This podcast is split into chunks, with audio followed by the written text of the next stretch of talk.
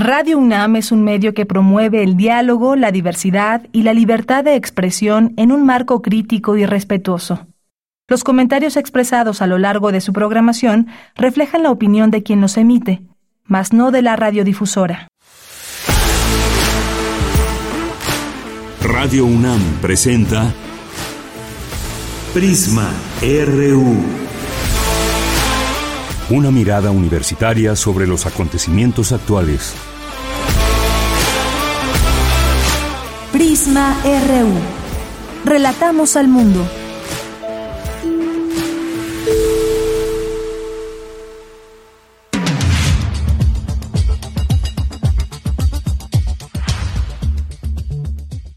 Bienvenidos a este jueves 14 de julio del año 2022. Gracias por su atención y su compañía, su sintonía en estas vacaciones para muchos, vacaciones de la UNAM.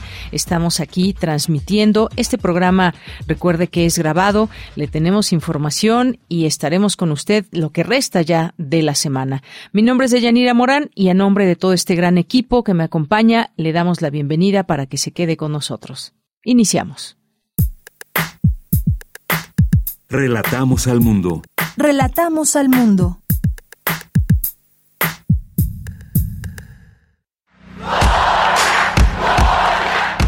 Campus RU.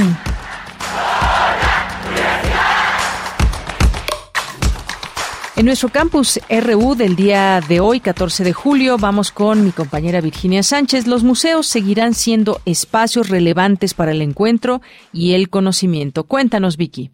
Hola, ¿qué tal, Deyanira? Muy buenas tardes a ti y al auditorio de Prisma RU. En el mundo existen alrededor de 95 mil museos. En nuestro país hay 1.789, de los cuales 130 son universitarios y 27 forman parte de la UNAM, entre ellos el de Geología, uno de los más antiguos del país. Estos recintos sirven como muestras o repositorios y siempre han sido relevantes pues representan ese espacio físico para el encuentro, para conocer objetos y obras de arte, además de percibir otras épocas. Incluso la misma arquitectura e historia de los museos forman parte de esto, y su permanencia siempre dependerá de cómo se les gestione y se invite a la gente a que los haga y sienta propios. Así lo señaló Claudia de la Garza Galvez, directora del Museo UNAM hoy del Instituto de Investigaciones sobre la Universidad y la Educación el estar en el museo, el poder conversar ahí, vernos cara a cara, el poder estar en torno a los objetos que se exhiben ahí y pensar desde esos espacios, no puede ser sustituido por las redes. Por supuesto que hemos logrado hacer otras cosas maravillosas digitalmente y que nos han acercado a públicos que jamás hubiéramos imaginado. La experta destaca que se han logrado iniciativas cautivantes digitalmente que han logrado acercar a públicos antes inimaginables y que ahora son visitantes asiduos y que probablemente están del otro lado del planeta, por lo que estar en el museo, interactuar con quienes forman parte de él, no se puede reemplazar. El museo es un espacio que eh, sirve para eso, para la reflexión sobre el pasado, para conocerlo, pero también para proyectar un futuro, para imaginar, para detonar ideas, para entrar en diálogo con personas, con objetos, con historias que quizá no entraríamos, con las que no nos relacionaríamos de otra manera. De la Garza enfatiza que los museos también son un importante medio de intercambio, enriquecimiento de las culturas y de desarrollo del entendimiento mutuo, la cooperación y la paz entre los pueblos. Asimismo señala, se habla también de museos sin muros y museos digitales pensados para las redes u otros que hablaban desde una comunidad que se convertía en museo para no solo narrar su pasado y dar cuenta de este, sino para imaginar su futuro entre todos en la comunidad. Y cuando se trata de una universidad como la UNAM, precisó, con esa riqueza, historia y diversidad, es más que justificado que exista un espacio alusivo a esta, por ello la existencia del Museo UNAM hoy, el cual se localiza en el centro histórico de la Ciudad de México, donde se busca mostrar diversos ámbitos del desarrollo universitario. Hasta aquí la información. Buenas tardes. Vicky, pues muchísimas gracias, gracias por esta información y muy buenas tardes. Vamos ahora con Cristina Godínez con el proyecto Conductom, el estudio de la conducta detrás de la obesidad. Se aborda de manera novedosa el problema de la obesidad y las enfermedades metabólicas. Cristina Godínez. Hola, ¿qué tal, Deyanira? Un saludo para ti y para el auditorio de Prisma RU. El Conductom es un paradigma que ofrece una nueva manera de abordar la problemática de la obesidad y las enfermedades metabólicas.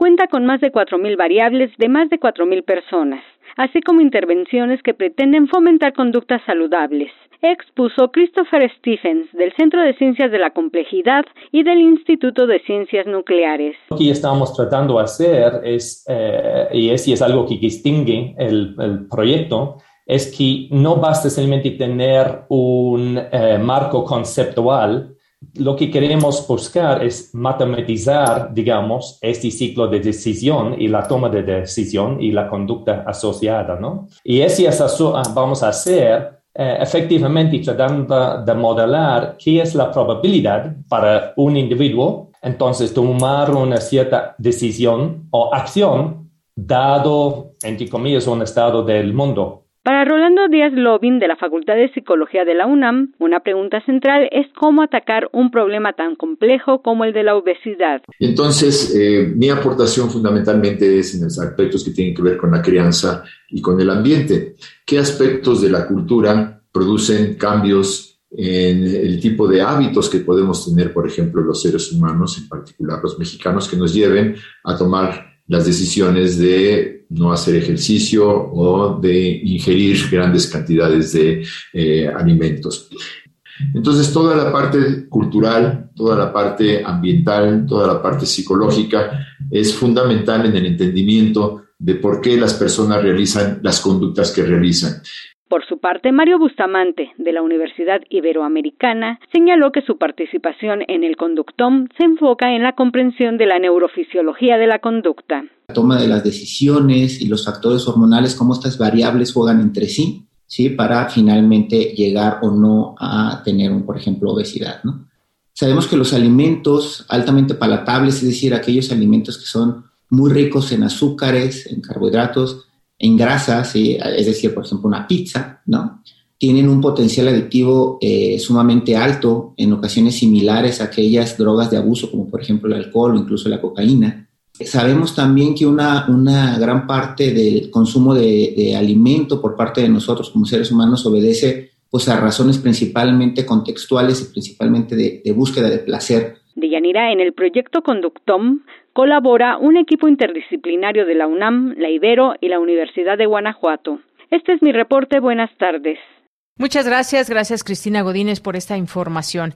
Cindy Pérez Ramírez nos tiene la siguiente información. La píldora anticonceptiva es un invento que revolucionó al mundo. Fue creada en 1951 y aquí le tenemos más detalles. Cindy.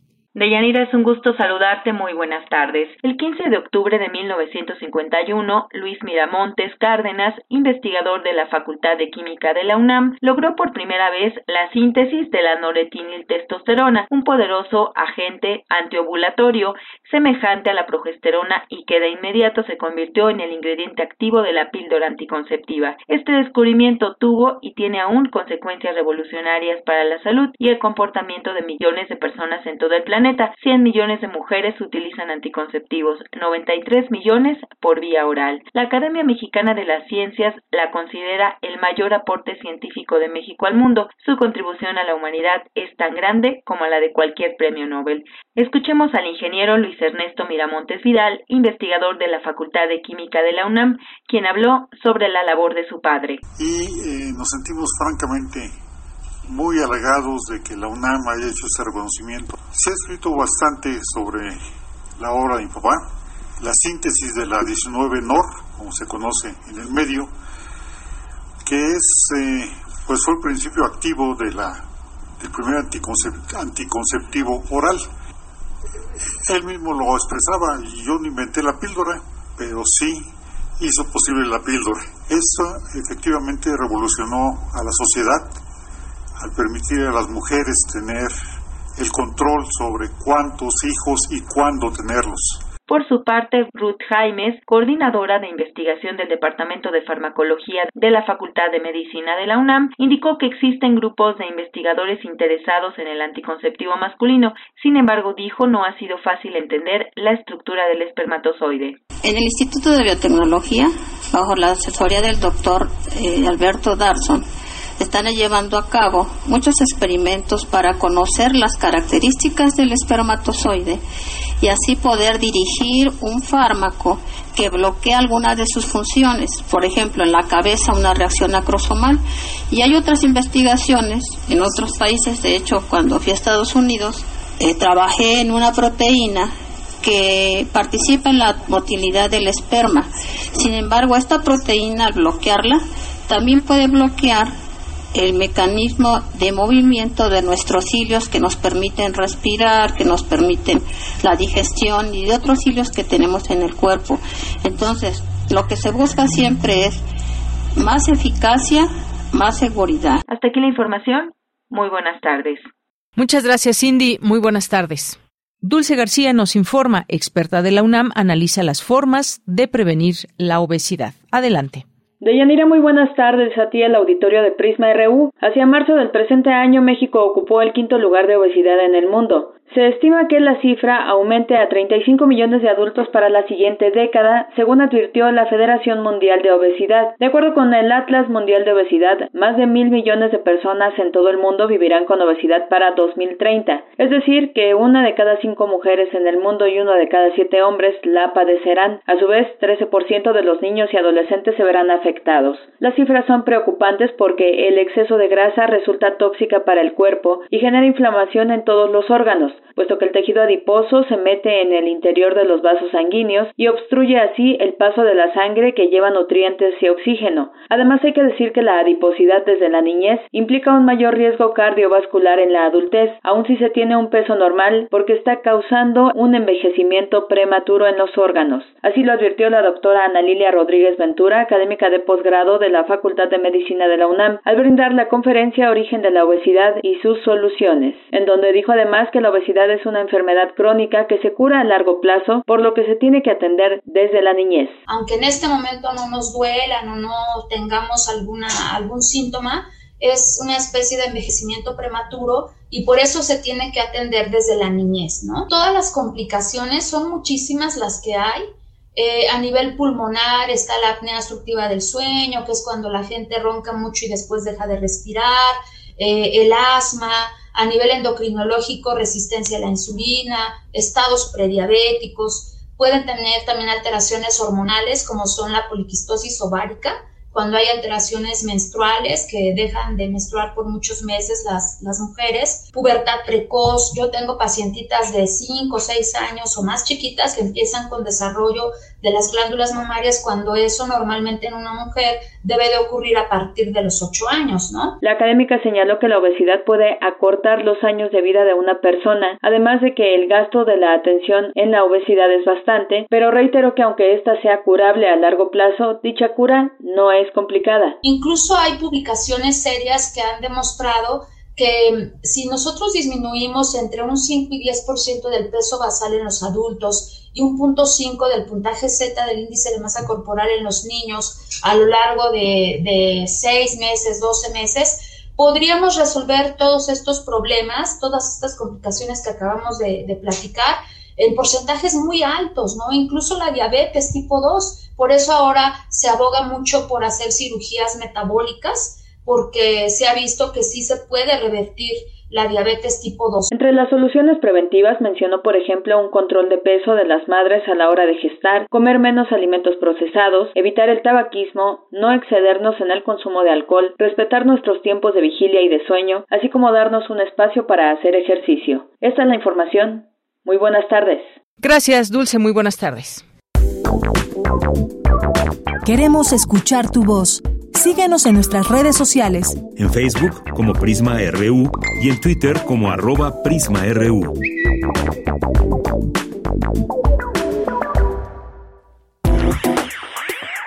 Queremos escuchar tu voz. Síguenos en nuestras redes sociales. En Facebook como Prisma RU y en Twitter como arroba PrismaRU.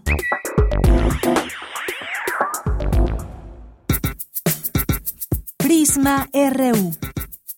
Relatamos al mundo. Bien, pues estamos aquí para comenzar esta charla que tendremos el día de hoy, porque pues, allá ustedes nos darán su opinión, quizás algunas personas que nos estén escuchando, que vivan en la alcaldía Cuauhtémoc o quienes no, de cualquier manera, eh, me parece importante platicar de esto, porque vecinos, organizaciones, colectivos y especialistas en temas de arte se han pronunciado en contra de la eliminación de los rótulos tan característicos de los puestos de la ciudad, pues argumentan que no se valoró la cultura popular y el sello de identidad que representa para las y los mexicanos. Y bueno, ya ustedes nos platicarán también qué opinión tienen, pero por lo pronto pues queremos platicar también con eh, pues una persona que está ligada al arte, al diseño. Eh, me refiero a Cristóbal Enestrosa, que es diseñador de tipografías de libros, licenciado en comunicación gráfica por la Escuela Nacional de Artes Plásticas de la UNAM, es especialista en producción editorial por la Escuela de Diseño del Instituto Nacional de Bellas Artes, maestro en diseño tipográfico por el Centro de Estudios Gestalt. También ha desarrollado familias tipográficas para clientes como el Fondo de Cultura Económica, Librerías Gandhi y el Gobierno Federal de México. Autor del libro Espinosa, Rescate de una tipografía novohispana, México de signo 2005 y coautor de Cómo crear tipografías. ¿Qué tal, Cristóbal Enestrosa? ¿Cómo estás? Muy buenas tardes. Bienvenido a este espacio. Hola, buenas tardes. Gracias por la invitación. Bueno, pues ya daba yo un poco este contexto de qué vamos a platicar hoy. Se habla de que la alcaldesa de Cuauhtémoc, eh, Sandra Cuevas, impone su logo, borra un mural, rótulos y dibujos clásicos de los puestos. Pero desde el punto de vista, y lo vamos a eh, tomar así más eh, de quizás de arte urbano y demás, ¿cómo, ¿cómo ves esta decisión? ¿Qué opinas de quitarle ese cariz a los distintos puestos, sobre todo estamos hablando puestos de comida que nos encontramos por las calles y que pues nos encontramos tacos, tortas y más. Cuéntanos, Cristóbal. Sí, pues mira, yo creo que, eh, digamos, sí hay una vertiente que por el que se pueden defender los rótulos desde el punto de vista estético. Hay eh, habilidad ahí, ¿no? se, se está discutiendo si es arte o no es arte. La verdad es que probablemente nunca llegue a una exposición en Bellas Artes, pero sí ha llegado a otros museos, eh, por ejemplo al Museo de la Ciudad de México. Ahí han estado expuestos el trabajo de algunos rotulistas. Eh, pero creo que por ahí eh, no es exactamente por donde va, sino que hay una afectación directa a los locatarios porque esos anuncios buscan comunicar y buscan que la gente identifique los negocios. ¿no? Entonces, que yo pueda decir, voy a ir a los tacos, los güeros, que son distintos de los tacos que están juntos. Y en, ese anuncio me van a decir eh, qué guisados voy a encontrar, cuáles son las, los sabores de las tortas, este, qué jugos voy a poder consumir ahí. Eh, y es, información de primera mano, a lo mejor incluso su teléfono, a lo mejor tienen un servicio a domicilio. ¿no? Y eh, pues ahí si toda esa información se borra, le dificultan al comerciante que eh, esté promocionando sus productos, pues, ¿no? Entonces hay una afectación directa económica, más allá de que además hay un factor estético en el que podemos eh, discutir si tienen valor o no, que yo creo, por supuesto, que sí lo tiene. También.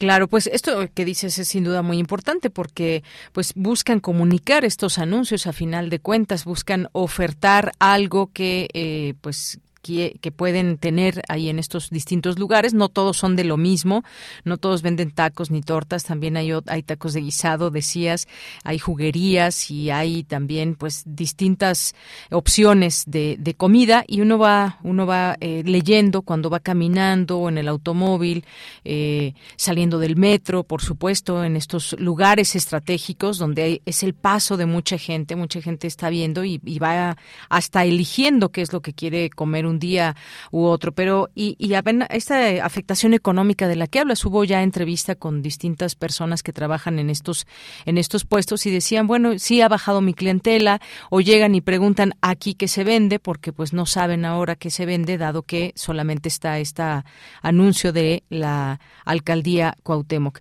Eh, se habla también que son manifestaciones emblemáticas, son diseños mexicanos que pues están hechos por distintas personas que, como bien decías, no es que lleguen, van a llegar a una exposición de Bellas Artes, pero sí han estado, eh, han llamado la atención para hablarse de, de ellas, no en este momento, en muchos otros.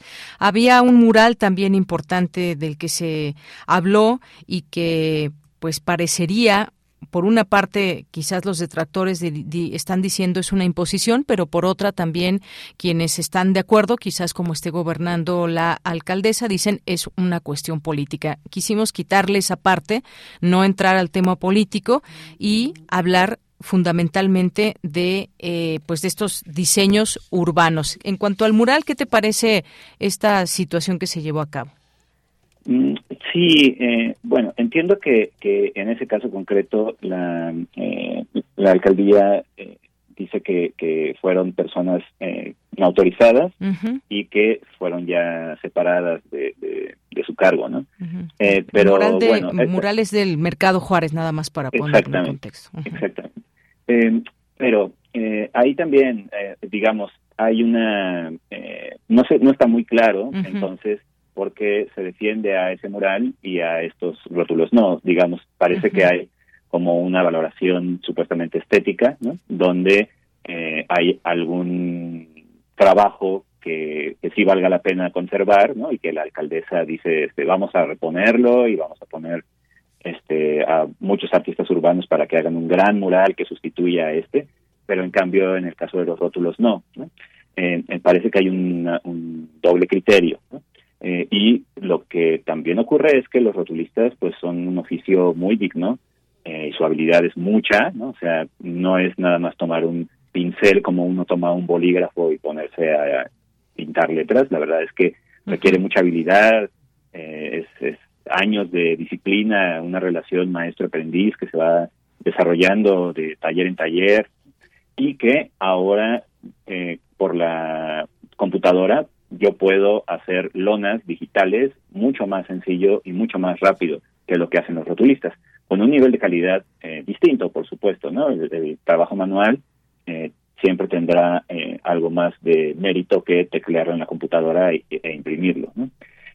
pero lo que, lo que, a lo que quiero llegar también es que se le está diciendo implícitamente a los rotulistas que su trabajo no es lo suficientemente digno para estar en el espacio urbano, lo cual también a mí me parece muy grave, porque también eh, los anuncios de los rotulistas no es lo único que está en la alcaldía Cuauhtémoc anunciándose. Hay cafeterías transnacionales, hay restaurantes, hay boutiques, hay cualquier cantidad de comercios, y a ellos no se les está pidiendo que por favor retiren sus anuncios, ¿no? Eh, entonces, creo que sí hay ahí un doble rasero. Pues. Bien, pues eh, algo que también podemos hablar es de una identidad visual. ¿Qué, ¿Qué tanto abona o qué tanto significa identidad visual estos elementos que se utilizan en estos en estos sitios? Porque estamos hablando o estamos hablando también de otros lugares. Hasta el momento, pues tenemos entendido este tema del mural ahí en el mercado eh, Juárez y todo este asunto que, que, creció, pero incluso hasta se hizo por ahí un hashtag con los rótulos no y, y se hizo pues una conjunción, digamos, de vecinos, de organizaciones, colectivos que hablan de arte y que están defendiendo la posibilidad de seguir con esto. ¿Te, te parece que estamos, digamos, que con estas acciones se, em, se quiere borrar un poco la identidad visual de, de la Ciudad de México o de esta zona por lo pronto? Sí, eh, no, sé si es a propósito, pero el efecto colateral es que sí, se está tratando de uniformar la ciudad eh, y pienso que eh, tenemos que revalorar nuestra diversidad, ¿no? O sea, tenemos que de algún modo aceptar que nosotros como mexicanos, como chilangos, pues la verdad es que somos muy eh, alegres, nos gustan los colores, nos gusta las portas que tengan caritas, nos gustan las caricaturas, nos gusta eh, el rosa mexicano, ¿no? en fin, o sea, y todo eso, toda esa diversidad forma parte de nosotros, pues, y qué es lo que nos puede distinguir de otras ciudades, ¿no? Eh, entonces, eh, pensar que eso no es valioso y que lo mejor que podemos hacer es pintar de blanco y ponerle encima un logotipo gris, creo que habla mucho de la miopía estética de las autoridades. ¿no? Y es que, fíjate, eh, Cristóbal, fue también un movimiento que se inició con las redes sociales eh, de muchos habitantes de la alcaldía Cuauhtémoc que, que eh, pues hicieron, hicieron escuchar sus denuncias, su malestar, ya que de, de, un día a otro de verdad llegaron y pues fueron sorprendidos con este cambio que presentaba la mayoría de los puestos semifijos de lámina, estos que pues vemos en la calle, que mucha gente pues es de rapidito pasa a comer estos colores que normalmente vemos muy brillantes, llamativos, estas tipografías, los letreros eh, gigantes, los rótulos que de los cuales hablabas, que tampoco es eh, cualquier cosa, son rótulos creativos, así como dibujos, algunos hasta animados, pues todo esto se conjuntó para que en redes sociales se exponenciara, digamos, esta, esta decisión. No sabemos exactamente qué, qué va a pasar, pero pues el panorama de que los vecinos recorren a diario al salir de sus casas, de sus trabajos, pues se había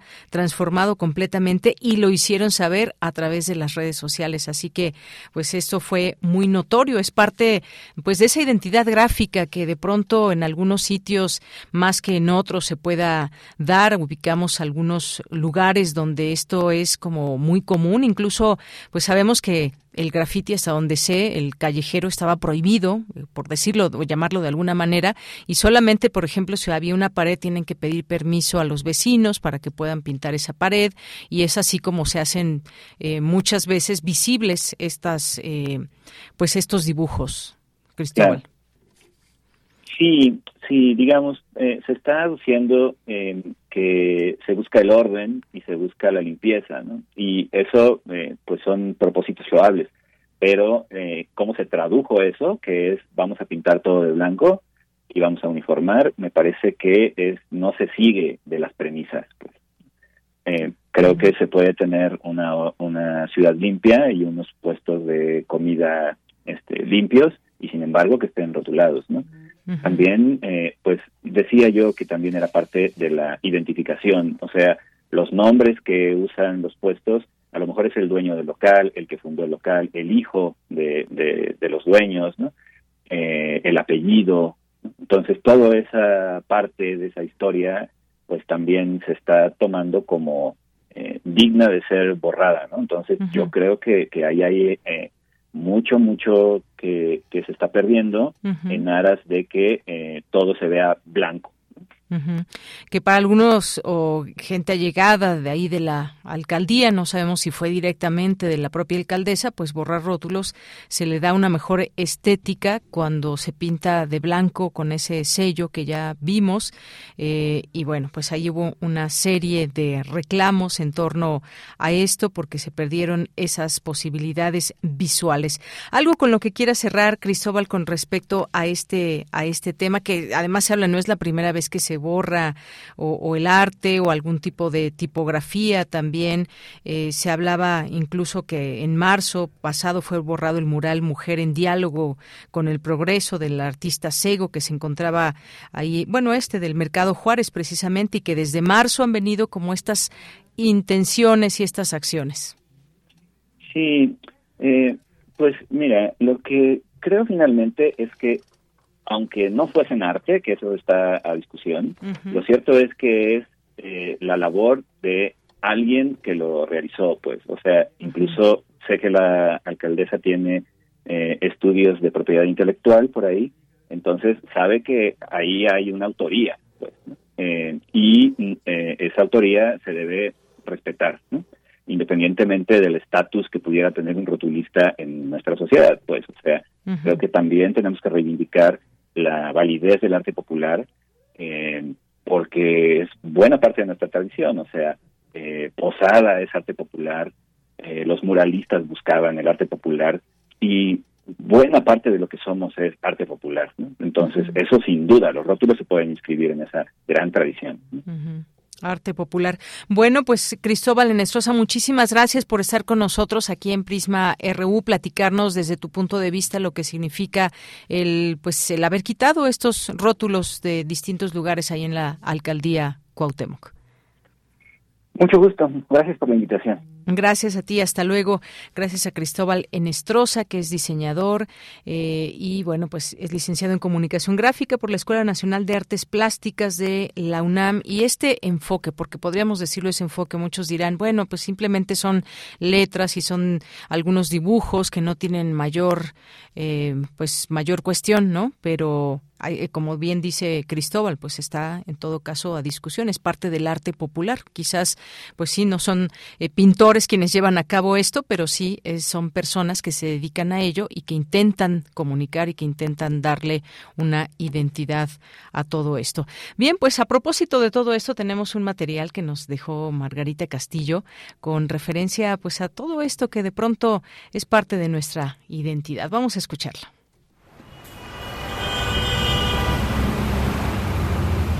El arte urbano, el arte popular, es revolucionario siempre. Y es revolucionario porque propone su visión, sus colores, sus palabras, en fin, su modo de pensar en todo lo que hace. compra colchones,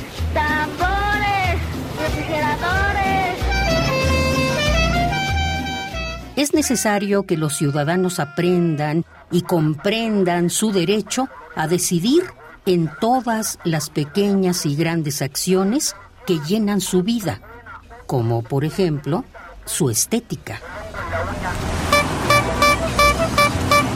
Cómo se viste, cómo camina, cómo come, qué come o cómo adorna su negocio, su bicicleta, su coche o su casa. Para poder defender a los ciudadanos comunes, propongo utilizar algunos letreros de mercados. Estas frases y muchas otras más seguramente las ha leído en los tianguis de frutas y verduras, pero hoy las va a escuchar.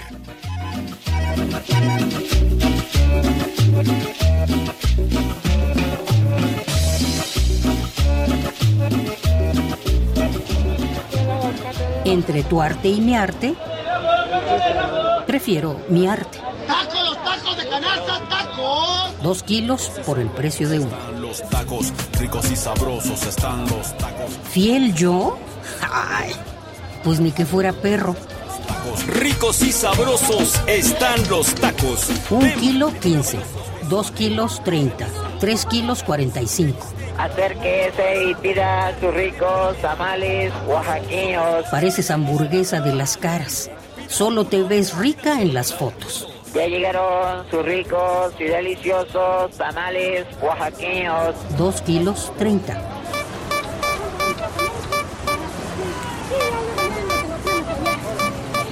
El amor es una enfermedad grave, pues requiere de mucha cama.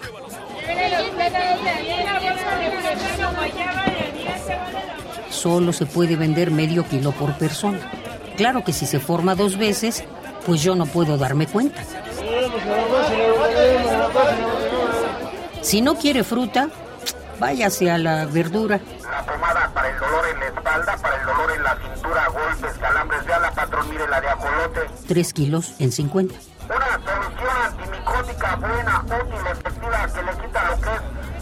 el hongo en la uña. Tú tienes lo tuyo, pero te falta lo mío. Kilo a 20, dos kilos 30. Dame uno. Llévese medios kilos que parecen kilos completos. Acérquese a comprar, güerita color de llanta. Aquí está su rin cromado. La guayaba, qué chulada de guayaba. ¡Échale sandía, sandía, sandía! ¡Última sandía! Los últimos y la vas a leer. Papas, papas, papas, acá las papas. Lo peor de una ignorante no es que sea ignorante, sino que nunca, nunca pregunta.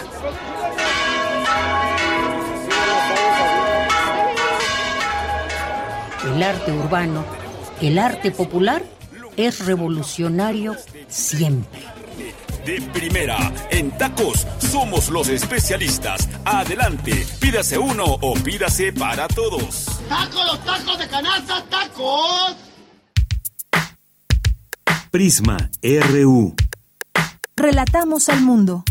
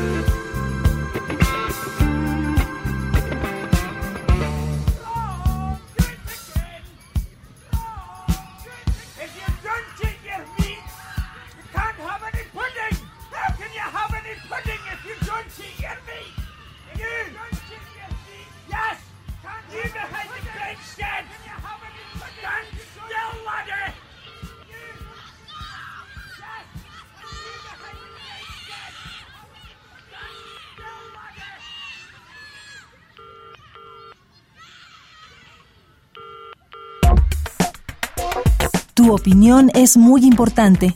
Escríbenos al correo electrónico prisma.radiounam@gmail.com.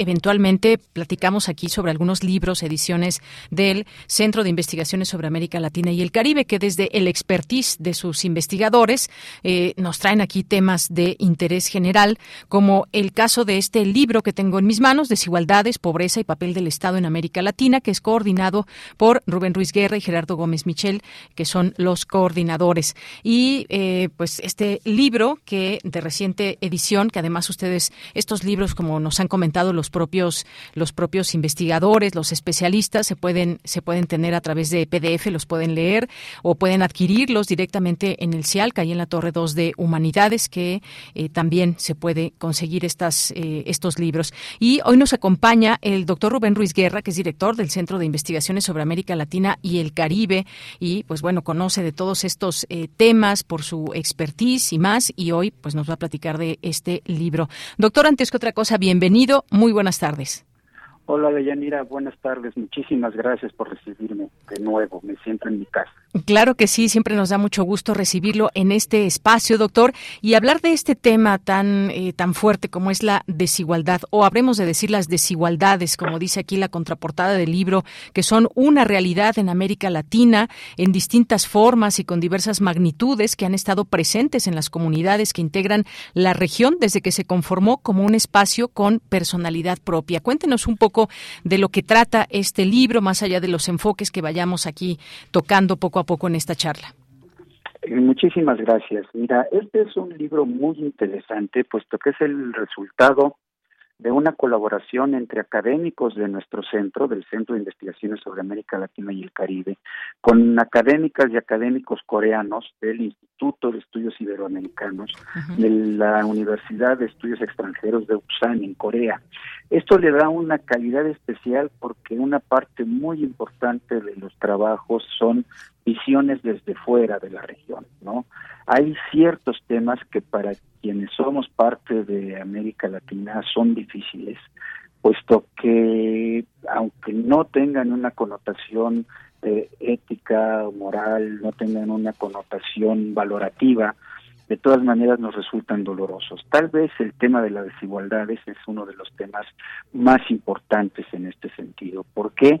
Pues porque es algo que vivimos en la cotidianidad y que nos cuesta mucho trabajo eh, darnos cuenta de lo que nos deja, cuesta mucho trabajo percatarnos. Entonces, este es una visión importante y es importante también que señalas, que recalques este tema de las desigualdades. Ya desde los años 1990 se ha iniciado dentro de las ciencias sociales una beta de trabajo que trata de entender justamente la desigualdad. Y no solo la desigualdad en términos económicos, perdóname, ¿esto qué quiere decir? Aquellos que reciben la mayor parte y aquellos que reciben la menor parte del producto del trabajo de una sociedad.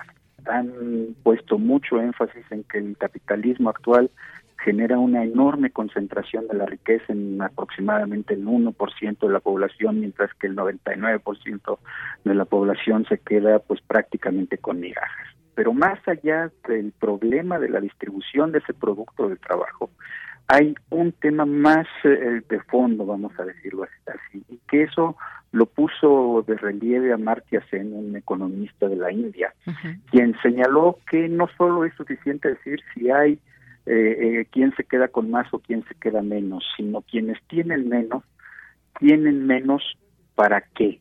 Y entonces lo que él plantea es que tenemos que entender que no solo es un tema económico, sino es un tema de expectativas de vida, es un tema de capacidad de satisfacer ciertas necesidades, es un tema que tiene que ver con la manera en que nos relacionamos al interior de nuestras sociedades. Entonces, por eso es que se hace este énfasis en el tema de las desigualdades. Hay un tema muy importante que es el económico, ciertamente, pero no se queda ahí, va mucho más allá de eso y en un momento determinado también en este libro se plantea el tema de cuál es el papel del Estado en una sociedad que históricamente ha sido caracterizada por las desigualdades. Efectivamente, como usted bien apunta en esta introducción, que pues en la década de los 90 significó un momento de cambio alrededor del mundo, muchos paradigmas ideológicos eh, viejos, políticos, sociales, culturales, pues se resquebrajaron de manera significativa. Y luego pues para entrar de lleno en algunos de estas eh, miradas, cómo la desigualdad, cómo se va generando, bueno, pues por ejemplo, hasta el tema este también que tiene que ver con los pueblos indígenas y la desigualdad lingüística lingüística en América Latina. ¿Por qué, por ejemplo, el hecho de, que se hable mayormente español genera, genera también desigualdad? se toma en cuenta, por ejemplo, la presente pandemia de COVID-19 que ha puesto de manifiesto una situación adversa que han sufrido los pueblos indígenas de América Latina y pues la hegemonía del idioma español en los países hispanoamericanos que puede parecer lógico, dice aquí, que la primera respuesta de las políticas estatales ante la emergencia sanitaria tuviera al español como lengua de difusión de información del avance de la pandemia y los protocolos a seguir, pero poco tiempo quedó de manifiesto que se agudizaría el problema de las comunidades indígenas. También esto que genera desigualdad, doctor.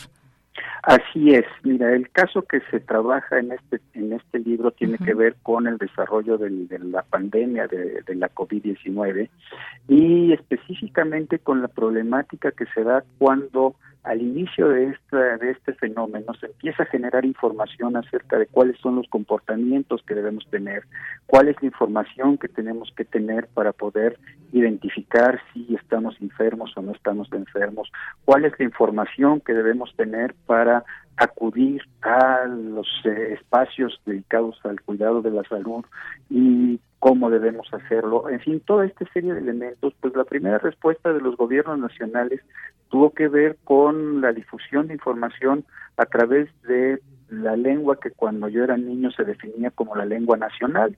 Tú seguramente eres mucho más joven que eso, pero cuando yo era niño en la primaria, las clases en donde nos enseñaban a leer, escribir, a expresarnos bien los distintos ramos de la lengua con la que nos comunicamos, se llamaba justamente así, lengua nacional. Lo que sabemos, lo que tenemos muy claro ahora, es que hay muchas lenguas que son tan legítimas, que son tan, eh, eh, tan habladas, que son tan reales como la nuestra. Y entonces hay gente que solo utiliza esos instrumentos. Por ejemplo, en la cuenca del Amazonas, eh, eh, fue muy interesante cómo los pueblos indígenas se tuvieron que ir asociando para reclamar que se comunicara esta información en las lenguas que ellos son las que utilizan, las que son los que las lenguas que ellos utilizan, ¿no?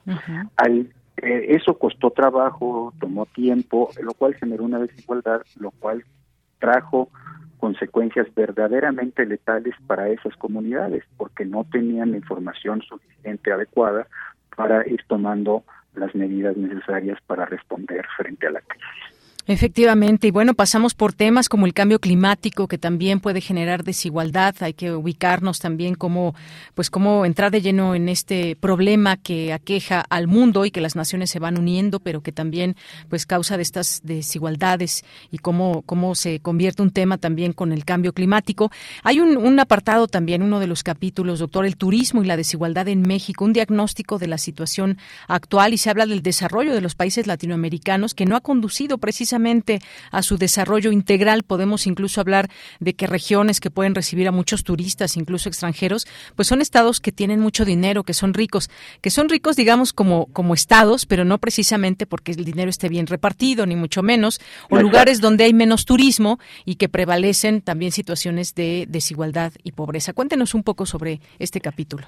Mira, en ese sentido se hace énfasis en un tema central, cómo se distribuyen los recursos que genera el turismo. Siempre se nos habla del turismo como una gran fuente de ingresos, como una industria sin chimeneas que nos ayuda a desarrollarnos. El tema es cómo se distribuyen los, eh, el, cómo se reparte el producto de esto. Nosotros lo sabemos de una manera muy clara. Si vamos a un centro turístico de los de alto desarrollo, pensemos en Cancún, pensemos en algún otro de estos grandes centros, lo que fue Acapulco, ¿no? lo que fue, lo que sigue siendo Acapulco, etcétera, nos damos cuenta de que los grandes empresarios, que los administradores eh, eh, de más alto nivel esas empresas reciben una tajada muy grande del producto, mientras que aquellos que son los que presten el servicio directamente, aquellos con los que interactuamos, desde las personas que hacen la limpieza de las habitaciones o de los espacios comunes hasta quienes trabajan en las cocinas, quienes eh, nos atienden y nos llevan eh, los manjares y las bebidas deliciosas que podemos comer ahí, ganan muy poco.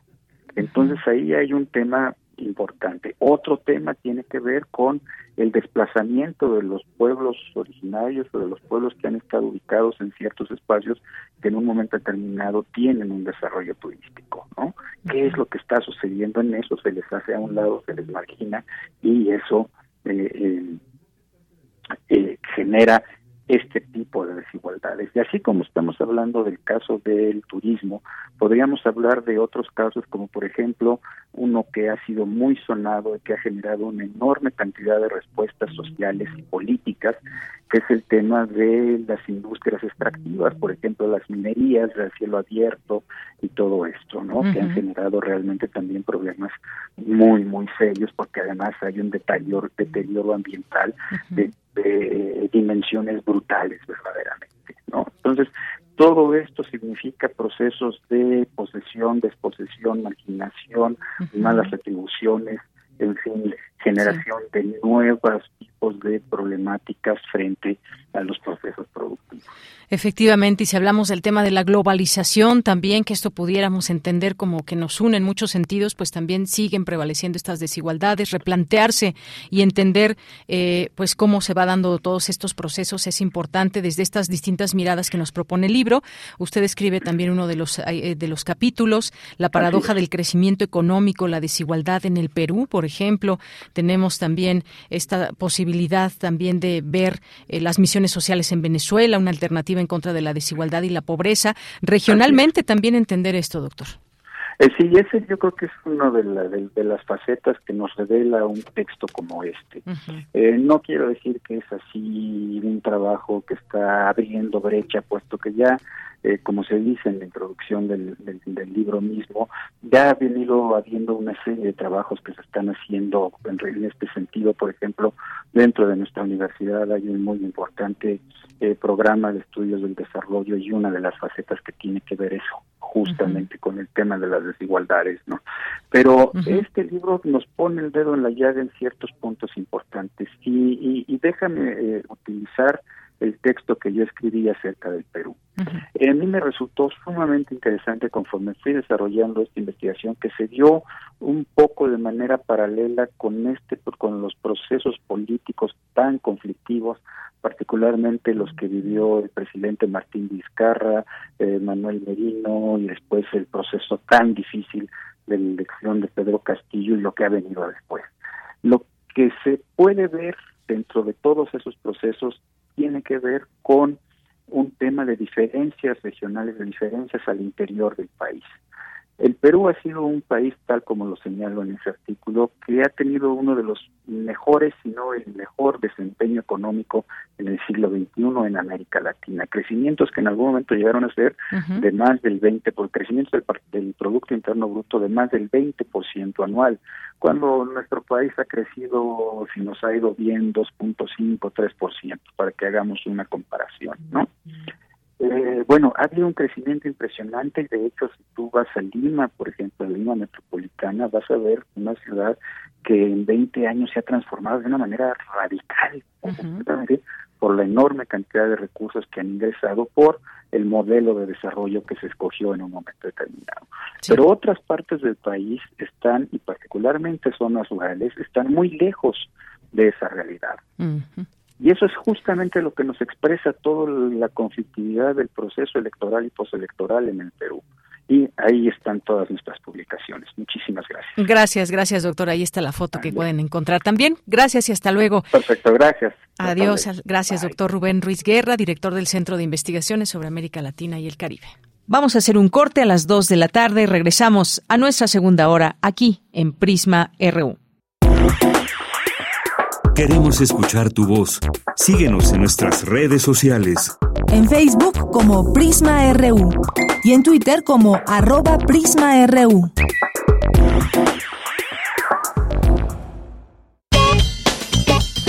Porque tu opinión es importante, escríbenos al correo electrónico prisma.radiounam@gmail.com. Nos vamos ahora a la sección de todos los jueves de Hablemos de Género y más, en esta ocasión sobre el tema masculinidades. Hablemos de género y más. Una sección para hablar de derechos sexuales, reproductivos, aborto, lenguaje inclusivo y mucho más. Sin censura y sin estigmas. Muy buenas tardes. En esta ocasión en Hablemos de Género y más vamos a conversar con Jaime Laines, quien es investigador en temas de género y masculinidades. Bienvenido Jaime, buenas tardes. Buenas tardes, Deyanira. Gracias por la invitación. Con mucho gusto, aquí estamos. El día de hoy vamos a hablar de este tema de masculinidades y me gustaría comenzar para que nuestro público comprenda este término, Jaime, que nos expliques a qué, se a qué nos referimos cuando hablamos de masculinidades.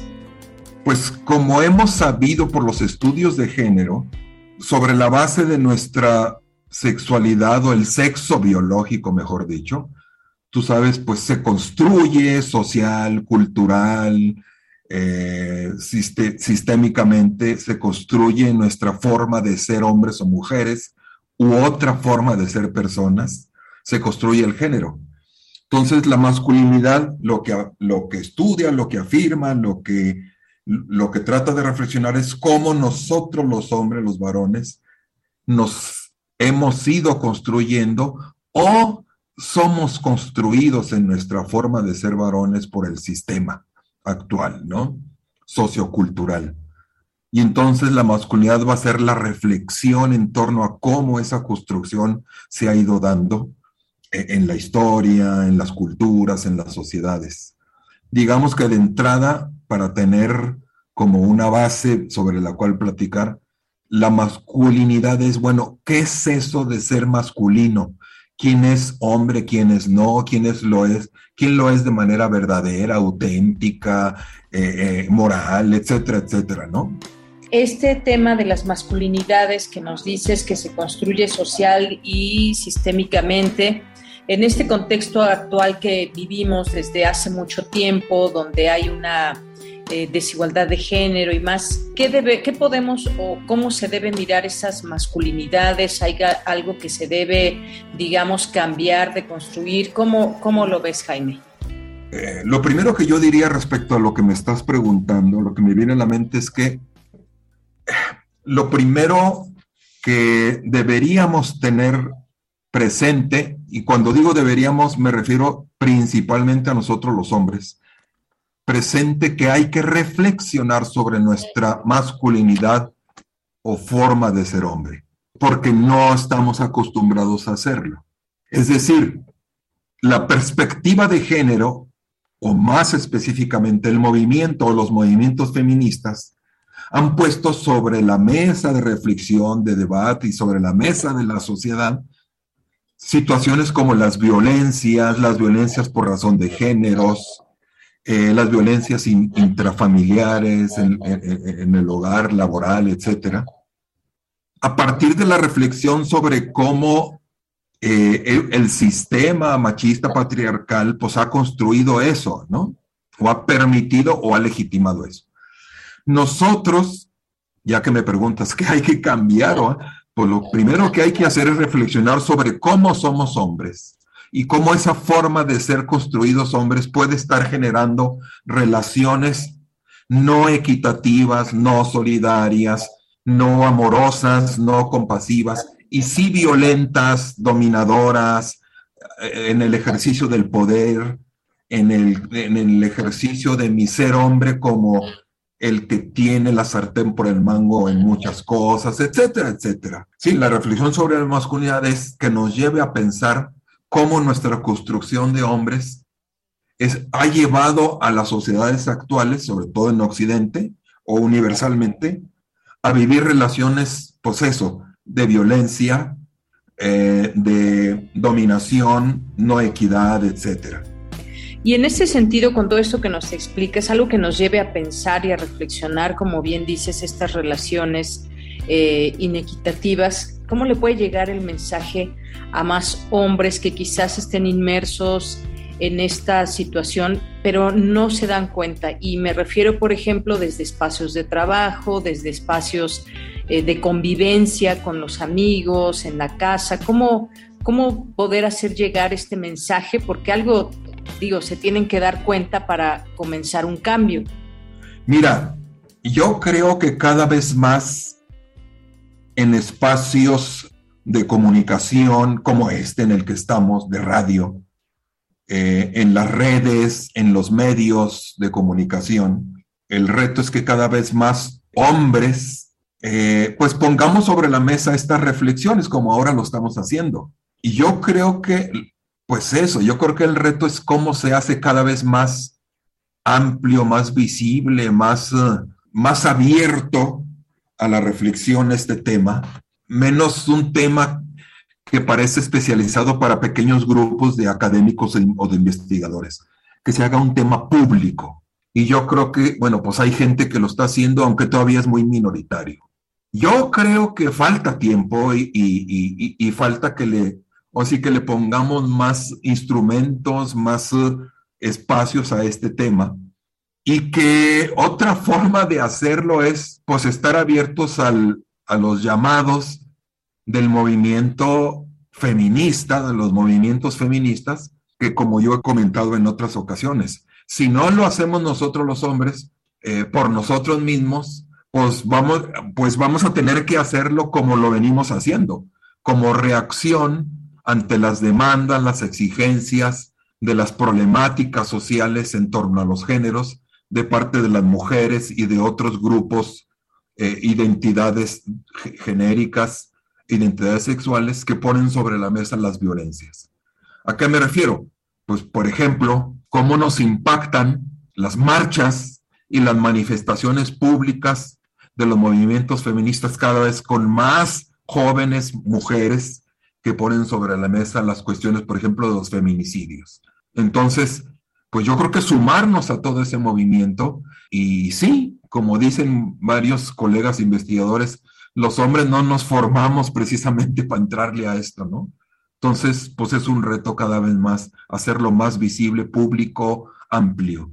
Creo que eso sería lo que yo comentaría de tu pregunta en ese tema de que muchas veces eh, reaccionamos ante lo que está sucediendo y se requieren más espacios y más espacios también, por ejemplo, pienso en el tema de la educación y sobre todo también en instituciones, en universidades como la UNAM, el Politécnico, bueno, en general todas las universidades ¿Cómo has visto, digamos, estos pequeños cambios que se van haciendo desde incluir materias, por ejemplo, que tengan que ver con el género, que se trate de entender todo esto? ¿Qué, cómo, va, ¿Cómo ves este avance que se va teniendo poco a poco?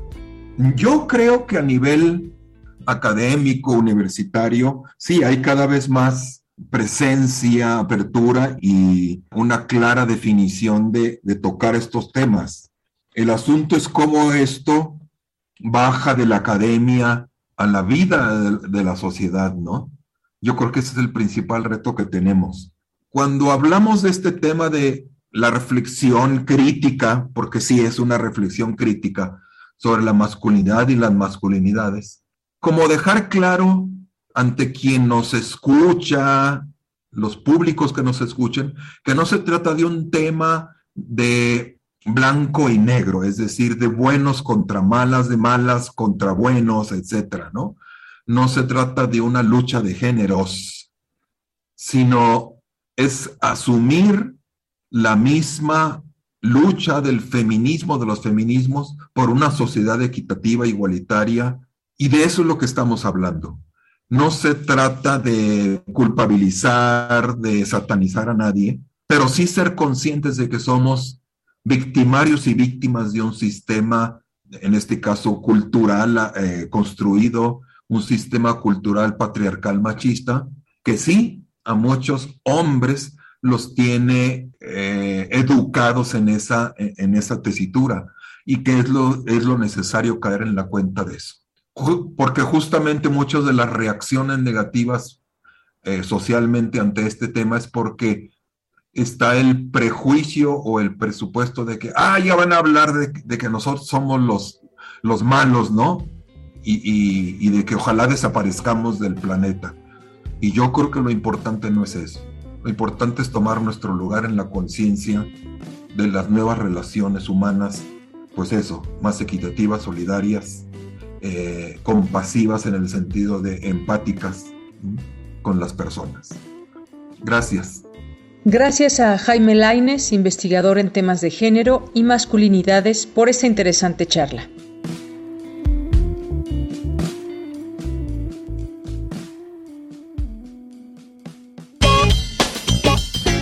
Porque tu opinión es importante, escríbenos al correo electrónico prisma.radiounam@gmail.com. Bien, después de este tema de masculinidades, que ojalá que les haya gustado y sobre todo interesado, nos vamos ahora con Dulce García. Analizan académicos la veracidad de la información compartida en Internet y redes sociales.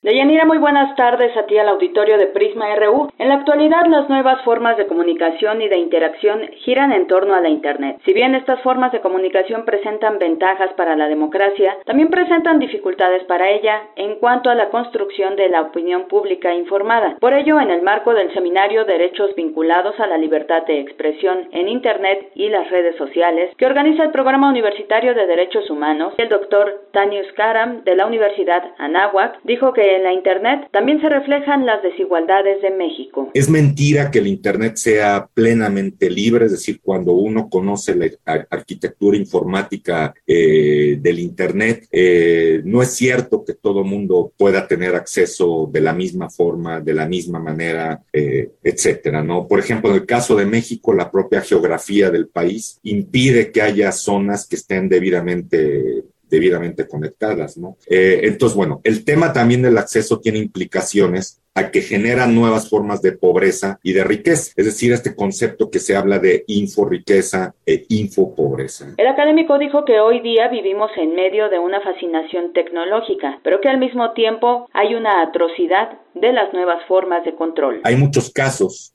históricos, por supuesto, el caso más reciente Pegasus, hace unos años lo que fue el caso de Cambridge Analytica, eh, pero bueno, siempre que hablamos de, derechos y nuevas tecnologías, viene a nuestra imagen aquella famosa novela de George Orwell de 1984.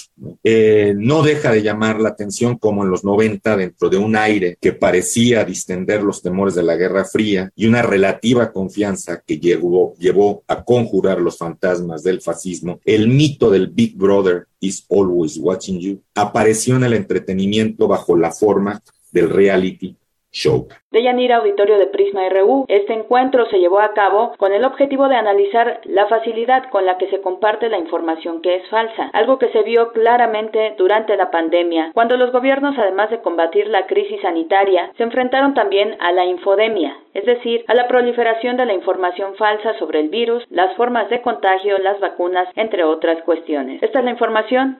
Muy buenas tardes. Queremos escuchar tu voz. Síguenos en nuestras redes sociales. En Facebook como Prisma RU y en Twitter como arroba PrismaRU.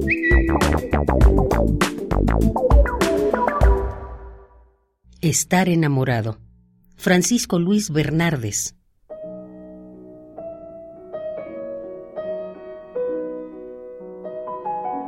Estar enamorado, amigos, es encontrar el nombre justo de la vida es dar al fin con la palabra que para hacer frente a la muerte se precisa. Es recobrar la llave oculta que abre la cárcel en que el alma está cautiva. Es levantarse de la tierra con una fuerza que reclama desde arriba. Es respirar el ancho viento que por encima de la carne se respira.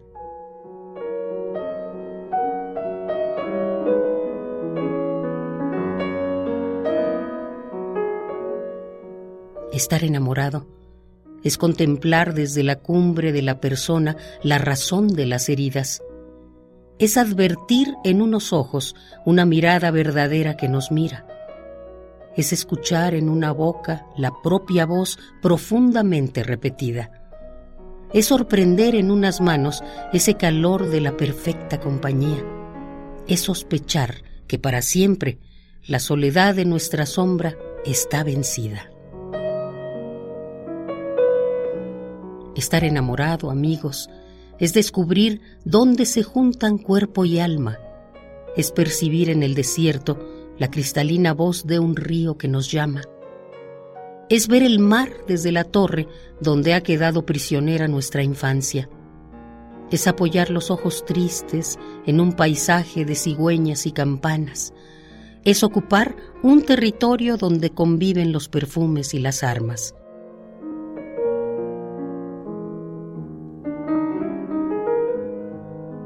Estar enamorado es dar la ley a cada rosa y al mismo tiempo recibirla de su espada. Es confundir el sentimiento con una hoguera que del pecho se levanta.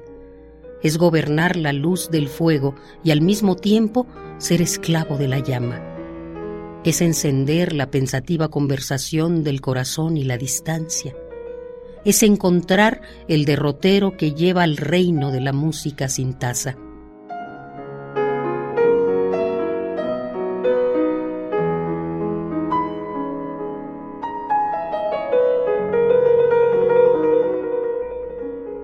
Estar enamorado, amigos, es adueñarse de las noches y los días, es olvidar entre los dedos emocionados la cabeza distraída, es recordar a Garcilaso cuando se siente la canción de una herrería, es ir leyendo lo que escriben en el espacio las primeras golondrinas, es ver la estrella de la tarde por la ventana de una casa campesina.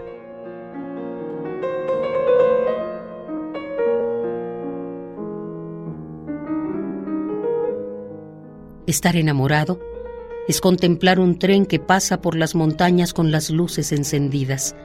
Es comprender perfectamente que no hay fronteras entre el sueño y la vigilia. Es ignorar en qué consiste la diferencia entre la pena y la alegría. Es escuchar a medianoche la vagabunda confesión de la llovizna. Es divisar en las tinieblas del corazón una pequeña lucecita.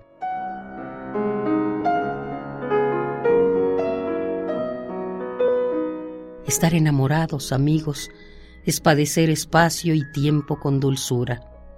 Es despertarse una mañana con el secreto de las flores y las frutas. Es libertarse de sí mismo y estar unido con las otras criaturas. Es no saber si son ajenas o si son propias las lejanas amarguras. Es remontar hasta la fuente las aguas turbias del torrente de la angustia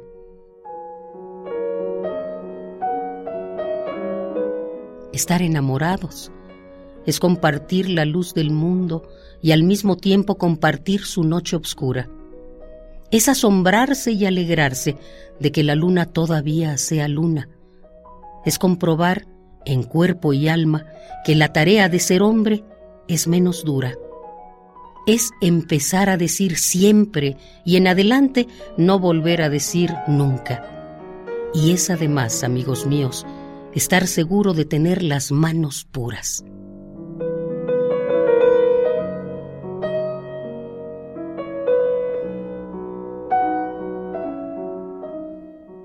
Estar enamorado, amigos, es encontrar el nombre justo de la vida.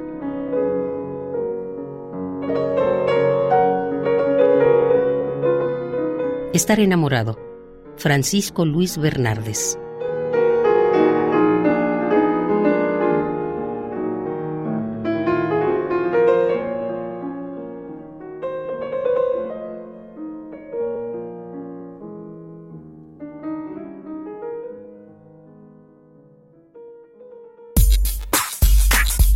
Prisma RU. Relatamos al mundo.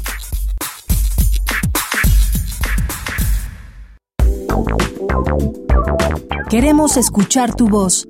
Síguenos en nuestras redes sociales. En Facebook como Prisma RU y en Twitter como arroba PrismaRU. Continuamos y estamos a punto de conversar con Valeria González Ruiz, que es coordinadora de vinculación e incidencia en política pública de Early Institute, que nos va a platicar sobre la discriminación laboral por embarazo en México. Eh, esta es una situación a la vez que una condición de la mujer en que muchas veces hay un rechazo precisamente por el solo hecho de estar embarazada, como si estar embarazada no le pudiera permitir trabajar y desempeñar muchas y tantas funciones. Claro que pues hay trabajos que quizás no se puedan desempeñar por el grado de dificultad que puedan tener y algunas eh, situaciones de cuidado que se puedan tener a lo largo del embarazo. Y tenemos también la posibilidad de denunciar ante distintas instancias dado que es un derecho humano trabajar y que no se, las mujeres no sean despedidas por esta condición de estar embarazadas. Y posteriormente ya cuando, cuando después de un parto, pues regresar al trabajo también. Hay una importancia muy grande de muchas mujeres porque son las madres de familia y tienen que mantener una casa. Y en este sentido la historia nos ha señalado cifras que no son muy halagüeñas y que tienen que ver con esta situación precisamente de enfrentarnos a situaciones que pese a que puedan estar estipuladas en la ley, que además son derechos que a lo largo de los años pues, las mujeres hemos hemos ganado, hemos participado en distinta, de distintas maneras para hacer posible que esto sea hoy una realidad y que el hecho de estar embarazada no sea una cuestión eh, una cuestión que pueda limitarnos en llevar a cabo nuestras eh, nuestras tareas. Y también pues a lo largo de todas estas luchas hoy por hoy se tienen se tienen en la ley pues estas posibilidades de que una mujer no sea despedida de su trabajo pero sigue pasando que que siguen siendo despedidas de, de, sus trabajos, dependiendo qué empresas y demás, pero es una realidad hoy en México y por eso queremos hablar de este tema. Hay algunas cifras que nos van dando cuenta de todo esto, porque pues la maternidad es vista muchas veces como una desventaja en el trabajo y que representa un costo para la mujer. ¿Qué costo es? Pues muchas veces que no tenga el acceso precisamente y no tenga posibilidad de eh, pues de generar recursos para su familia, eh, pues se ha observado también que esto puede provocar afectaciones en, en la salud, incluso eh, física para el bebé, eh, estas situaciones que muchas veces apremian y que hacen pues sentir mal a la mujer. Psicológicamente también es una situación que se puede dar. Hay una problemática también en el contexto mexicano. Early Institute ha sacado algunas de estas cifras. Habla de que 17.3% de las mujeres que trabajaron fuera de su lugar en los últimos cinco años sufrió alguna forma de discriminación laboral relacionada al embarazo.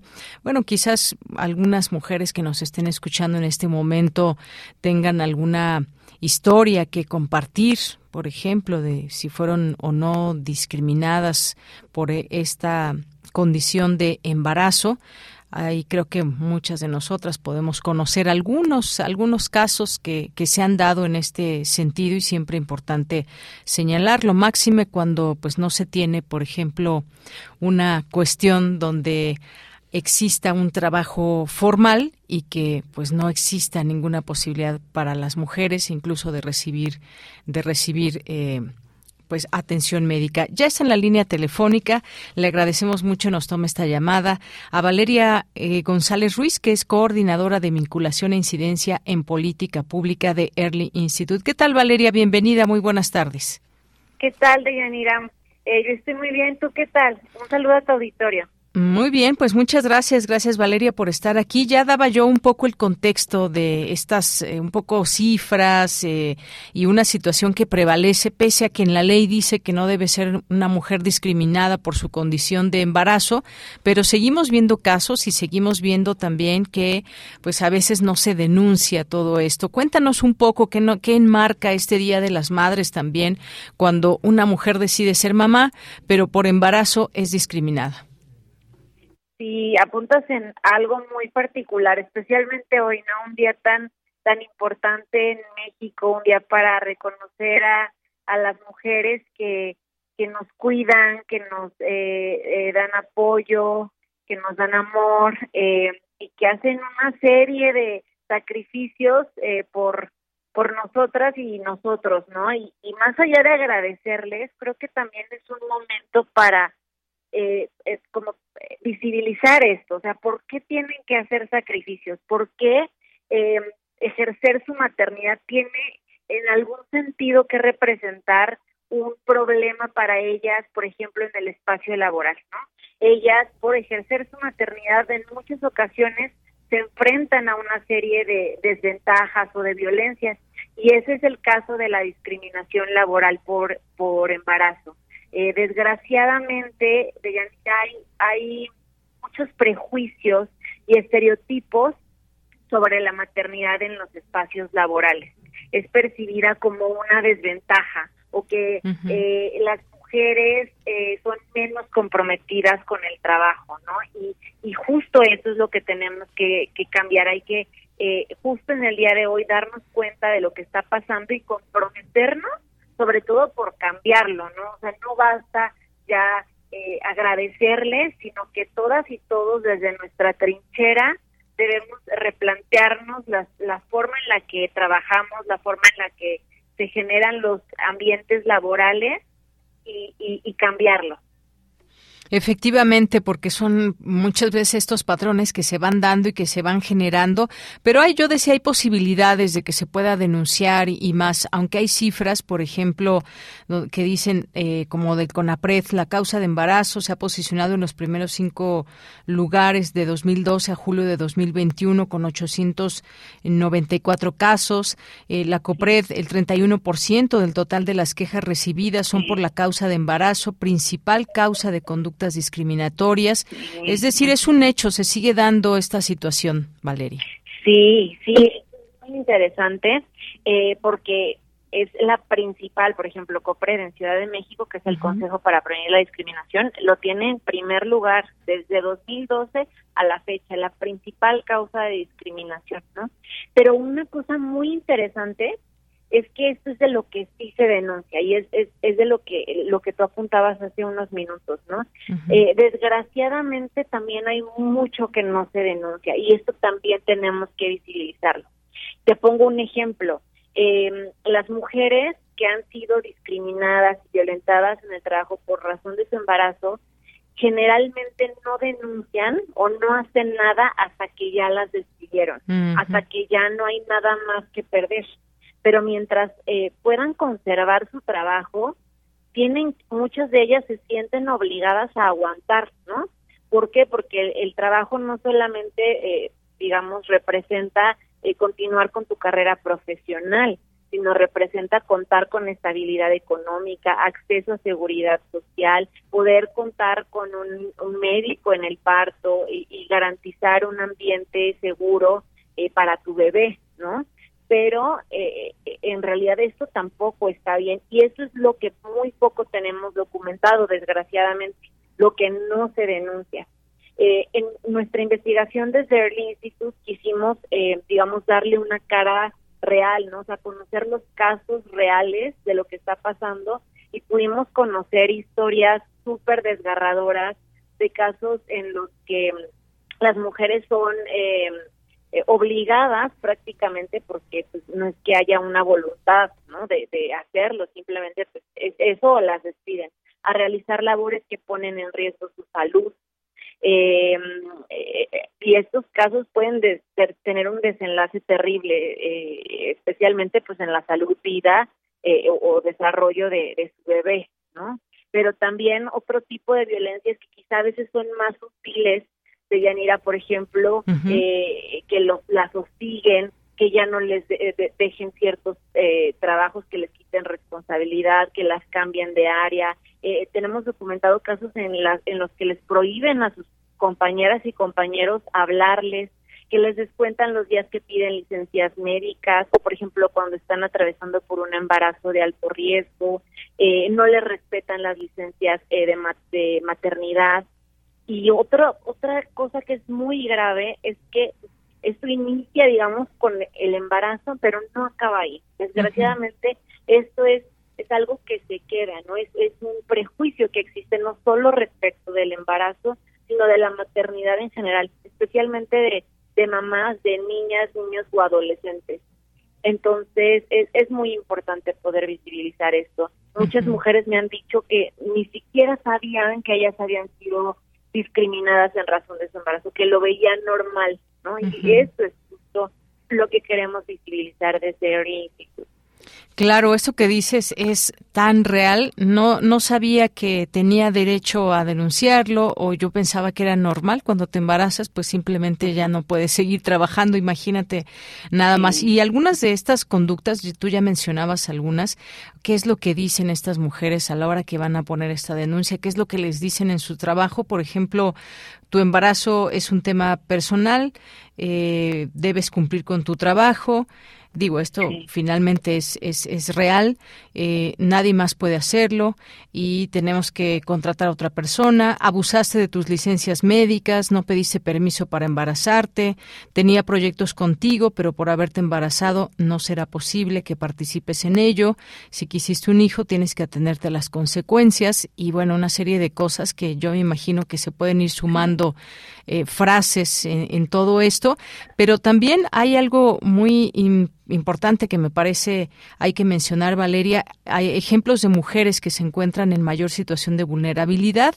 Eh, ustedes como Early Institute encontraron que son las trabajadoras del hogar, eh, las mujeres contratadas bajo el régimen de honorarios profesionales y honorarios asimilados a salarios, porque bueno, no tienen, no generan derechos distintos, aunque bueno, sí, por supuesto que hay derechos, pero no, no como alguien que está de una manera formal.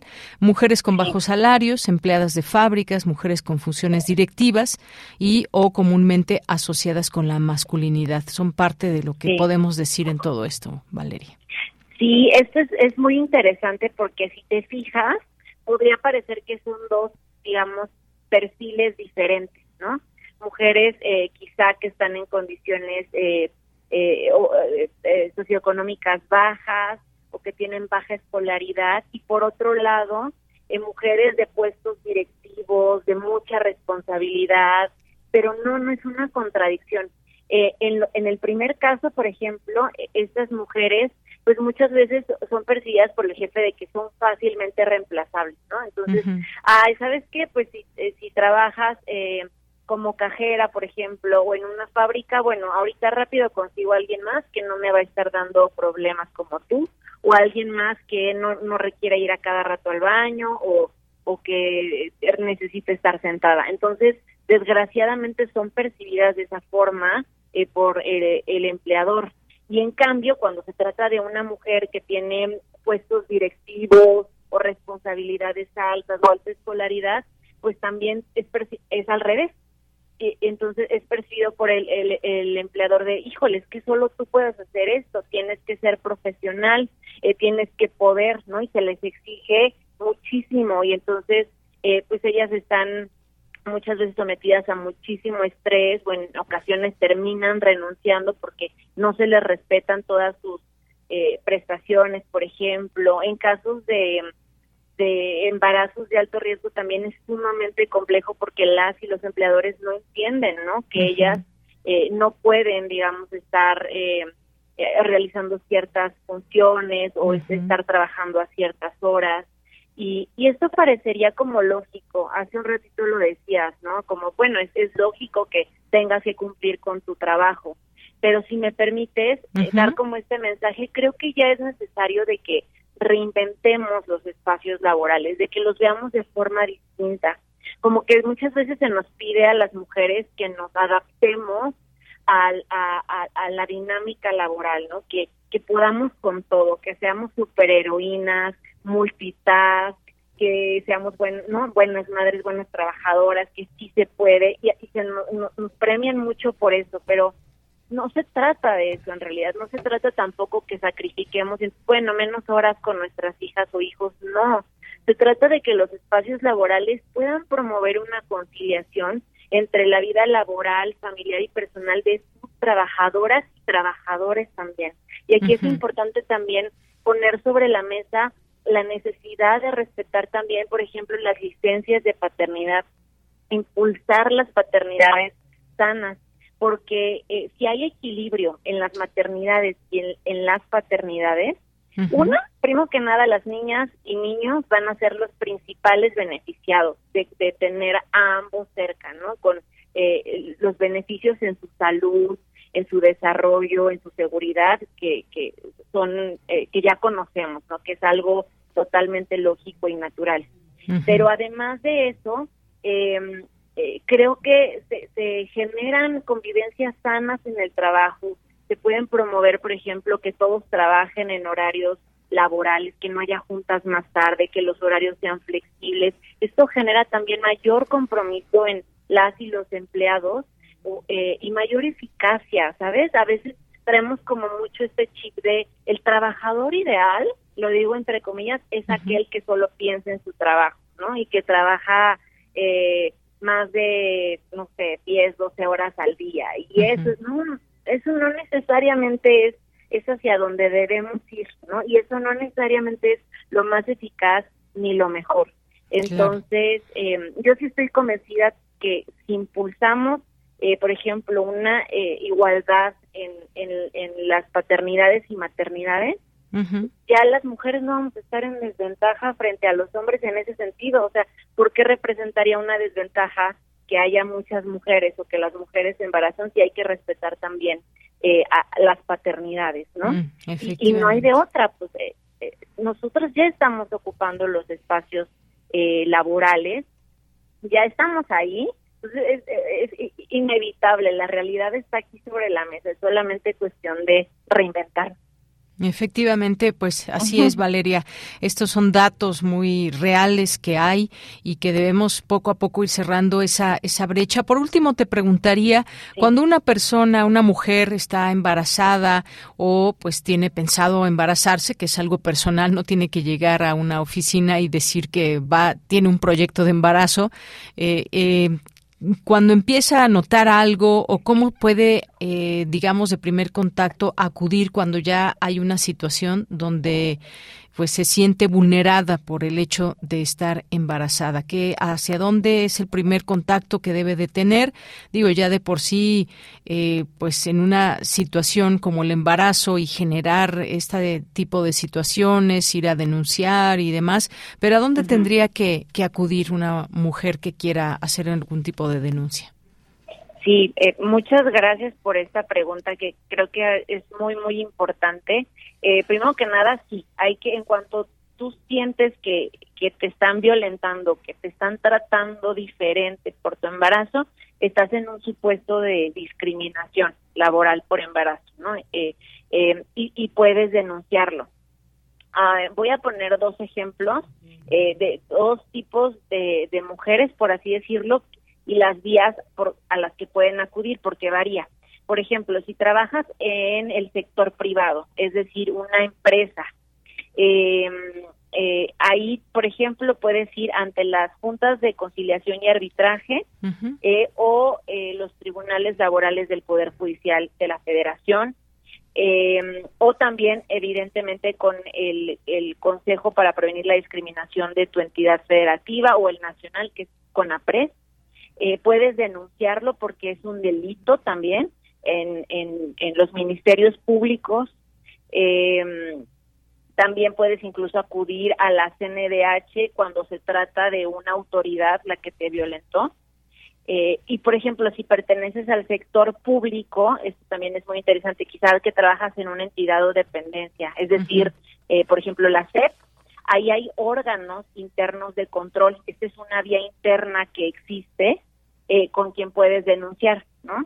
Eh, o, también están eh, otras eh, instancias dentro de, del gobierno, pero por ejemplo los, los comités de ética, etcétera, ¿no? O sea, hay, hay, hay que informarse de cuáles son las vías concretas en cada una de las eh, entidades o dependencias. También en el sector público puedes ir con los consejos para prevenir la discriminación. y, y, bueno, aprovecho de todas formas eh, para decirle a tu auditorio, eh, eh, si hay alguna mujer que me esté escuchando que está atravesando por esta situación, primero que nada que sepas que no estás sola, que esto que te está pasando no está bien y que puedes denunciarlo. O sea, puedes hacer algo para que cambie, ¿no? Creo que es, muy importante empezarnos a cambiar el chip de que de que no hay nada que se pueda hacer, eh, sobre todo porque esto puede, esta, esta violencia, esta, este estrés por el que tú estás atravesando puede afectar a tu bebé. Entonces, eh, creo que sí es importante también alzar la voz y eh, nosotros desde Early Institute tenemos convenios con varios eh, bufetes jurídicos gratuitos que te pueden dar asesoría jurídica. Entonces, eh, si, si, si quieres como saber más sobre con quién puedes ir en tu caso particular, con toda confianza búscanos en Early Institute, EARLY, con Y, institute.org. Ahí puedes encontrar toda la información. Eh, eh, puedes contactarnos y, te podríamos canalizar con alguno de estos bufetes para que analicen tu caso concreto.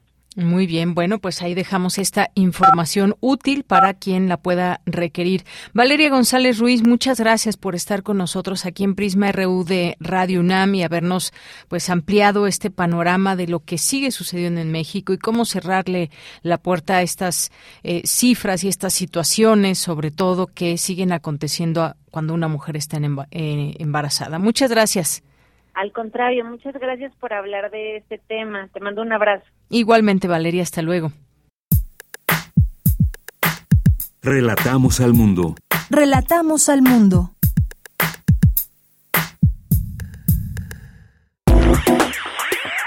Queremos escuchar tu voz. Síguenos en nuestras redes sociales. En Facebook como Prisma RU y en Twitter como arroba PrismaRU.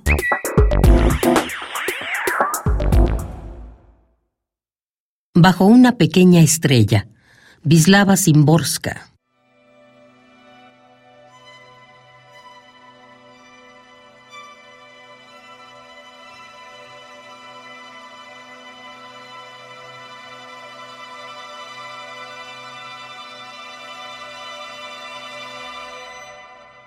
Que me disculpe la coincidencia por llamar la necesidad. Que me disculpe la necesidad si a pesar de ello me equivoco. Que no se enoje la felicidad por considerarla mía. Que me olviden los muertos que apenas si brillan en la memoria. Que me disculpe el tiempo por el mucho mundo pasado por alto a cada segundo. Que me disculpe mi viejo amor por considerar al nuevo el primero.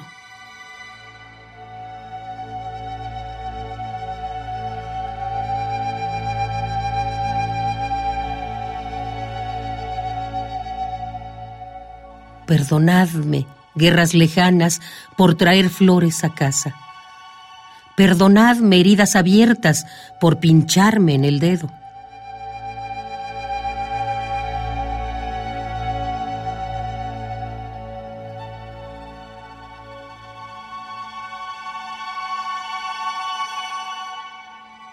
Que me disculpen los que claman desde el abismo el disco de un minué que me disculpe la gente en las estaciones por el sueño a las cinco de la mañana. Perdonadme, esperanza acosada, por reírme a veces. Perdonadme, desiertos, por no correr con una cuchara de agua. Y tú, gavilán, hace años el mismo, en esta misma jaula, inmóvil, mirando fijamente el mismo punto siempre. Absuélveme, gavilán, aunque fueras un ave disecada.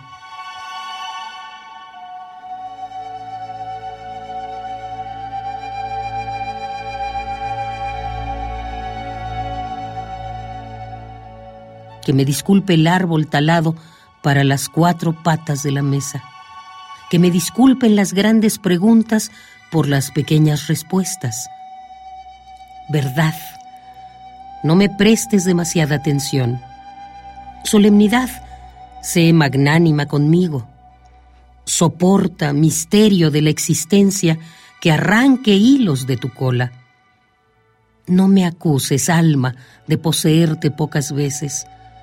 Que me perdone todo por no poder estar en todas partes. Que me perdonen todos por no saber ser cada uno de ellos, cada una de ellas.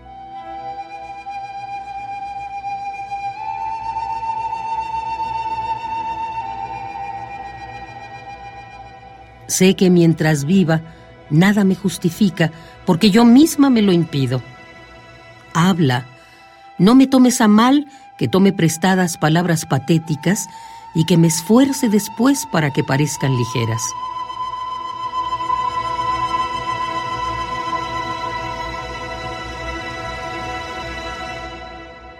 Bajó una pequeña estrella, Vislava Simborska.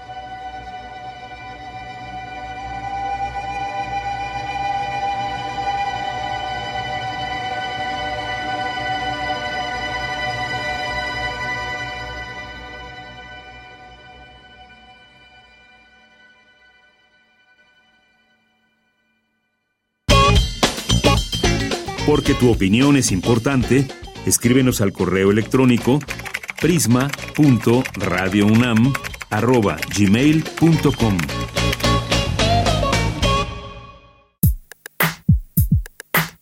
Relatamos al mundo. Relatamos al mundo.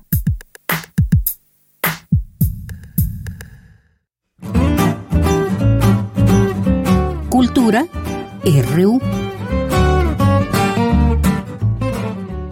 Bien, pues continuamos ahora con la sección de Cultura con Tamara Quirós, que platicó con Jorge Volpi, director del Centro de Estudios Mexicanos, UNAM, España, escritor y autor de Partes de Guerra. Adelante, Tamara, muy buenas tardes. Una tosca lápida de piedra, pagada con las contribuciones de los vecinos, con una pequeña inscripción cincelada a mano. Dayana, 2006-2020. Sobre la superficie, dos osos y un conejito de peluche, cartas atiborradas de dibujos y faltas de ortografía, ramos de flores secas y nuevecitas, moños, listones, pulseras y aretes, naranjas y limones, chicles y caramelos, una fila de pelones pelo rico, veladoras a medio consumir, un sinfín de imágenes de la guadalupana. Imelda me había arrastrado al panteón de Corozal casi por la fuerza. Tú pretextaste otras citas, espantado ante tanta emotividad. Bajo el tiránico sol de Corozal, empapada en sudor, la madre de Dayana me aferró con la mano con sus dedos gelatinosos y las dos nos quedamos pasmadas frente a aquellos exvotos, en silencio, hasta derretirnos. Y entonces, de repente, empecé a llorar.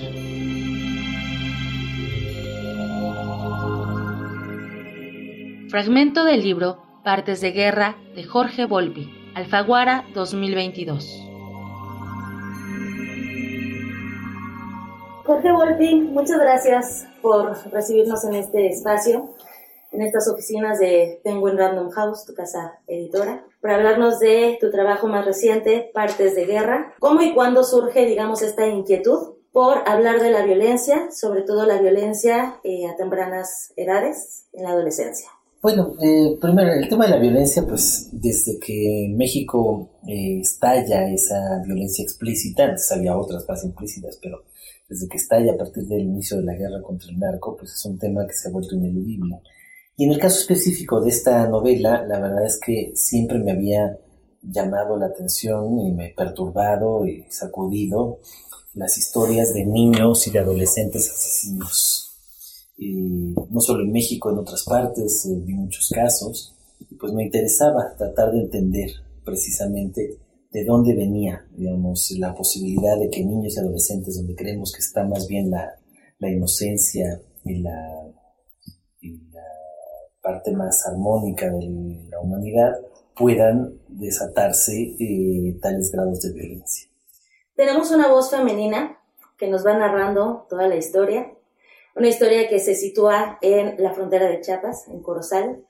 Eh, ¿Por qué elegir, eh, digamos, el sureste de México, no irnos? Estamos muy acostumbrados a ver hacia el norte. Eh, va, va, la escalada, como por qué elegir este lugar tropical, este lugar selvático? Pues yo quería, digamos, en esta novela también explorar mucho la doble condición de alguien que es al mismo tiempo víctima y victimario víctima y verdugo al mismo tiempo, víctima de ciertas violencias y por lo tanto luego ejerce ciertas violencias. Y me parecía que eso simbólicamente para México es la frontera sur, eh, nuestro mundo imaginario, la frontera norte es el lugar donde somos víctimas, ¿no? Mexicanos que intentan durante tantos años cruzar y sufren todo tipo de violencias por parte de Estados Unidos.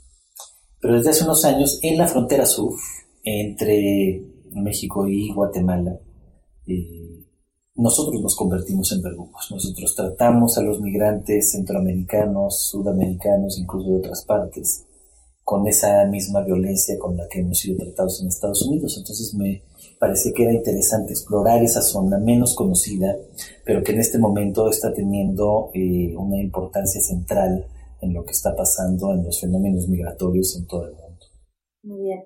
Jorge, en 2018 obtuviste el premio Alfaguara de novela por una novela criminal.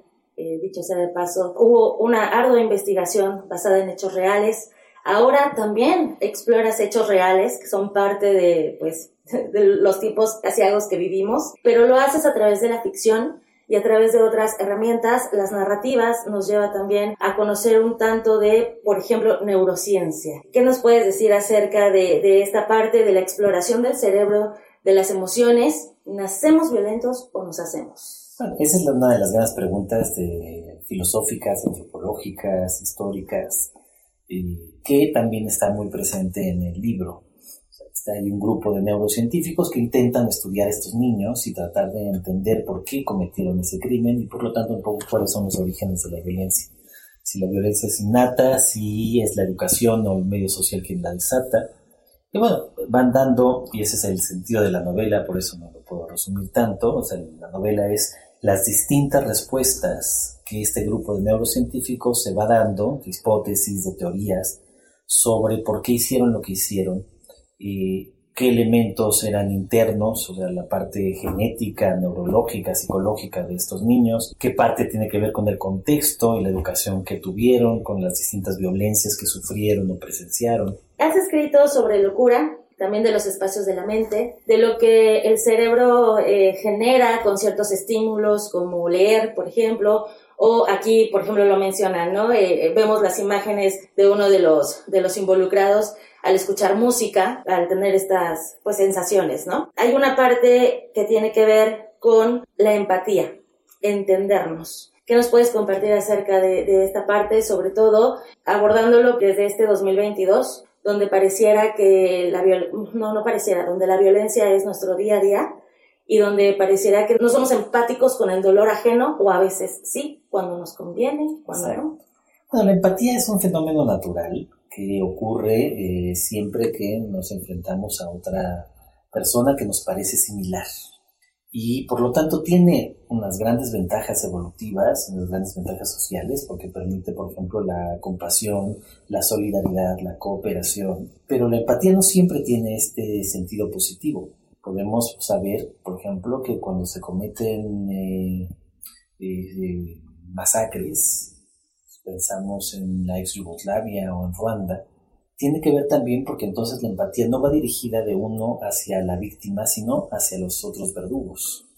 Y los copiamos y los imitamos y también nos convertimos en asesinos. Entonces la empatía es, no tiene un valor moral por sí mismo, positivo o negativo. Es un fenómeno que nos pasa cuando nos ponemos en el lugar del otro y cuando imitamos en alguna medida al otro interiormente. Y entonces hay que combinar la empatía, que es natural, también con la compasión racional, o sea, con la, con la parte racional de hacernos cargo realmente de el dolor ajeno. Y eso es lo que ha sido tan difícil en esta época. O sea, también con 250 mil muertos, si cada vez tuviéramos que oír cada historia y sentir empatía, pues claro, sería imposible. Entonces, ¿qué hace la mente? Pues solo fijarse en unos que otros casos de vez en cuando. Eh, lo cual por un lado está bien, nos permite reflexionar, sentir, padecer, indignarnos, ahora como en el caso de Devani, pero por el otro nos hace olvidarnos, por ejemplo, de los cinco cadáveres que se encontraron cuando se estaba buscando Devani. O sea, solo nos centramos en un caso y hacemos que los otros se olviden. Y tenemos que tener las dos cosas. La empatía, por supuesto, hacia Devani y hacia su familia, pero también tenemos que no solo esa empatía, sino racionalmente tratar de saber, por ejemplo, qué pasó con estas otras mujeres asesinadas y en general, digamos, con lo que pasa en todas las situaciones de violencia en el país. respecto a eso de las situaciones de violencia en el país, mencionaste el 2006, ¿no? Que creo que todos sabemos que ha marcado una pauta de violencias en nuestro país. ¿Cuál es tu opinión acerca de esto, acerca del sistema de justicia mexicano? Bueno, la, la, la, guerra contra el narco, lanzada por Calderón en 2006 con los primeros operativos conjuntos, y fue lo que terminó por desestabilizar por completo el sistema mexicano y producir esta ola de violencia inaudita al establecer un estado de excepción del que no hemos salido.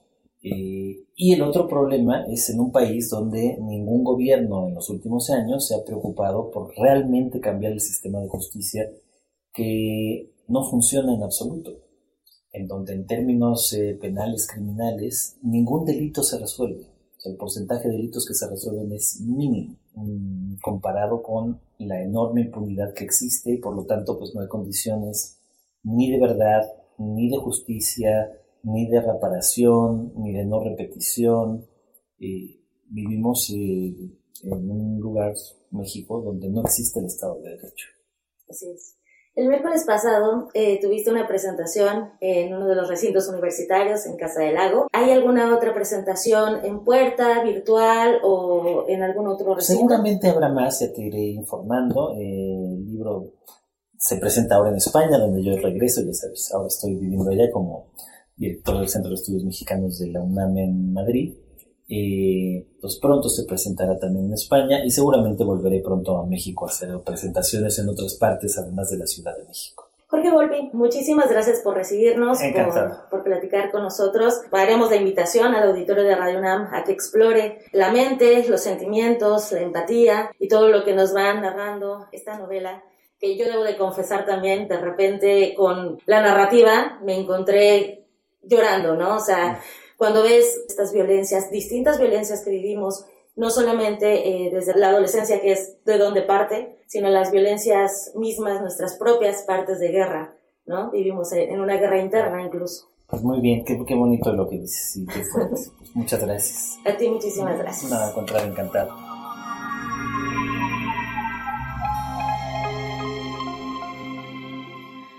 Hemos llegado al final de esta emisión de Prisma RU en el 96.1 de FM. Muchas gracias por su atención. Lo esperamos mañana viernes con un programa más. A nombre de todo el equipo, soy de Yanira Morán. Buenas tardes y buen provecho. Radio UNAM presentó Prisma RU. Una mirada universitaria sobre los acontecimientos actuales.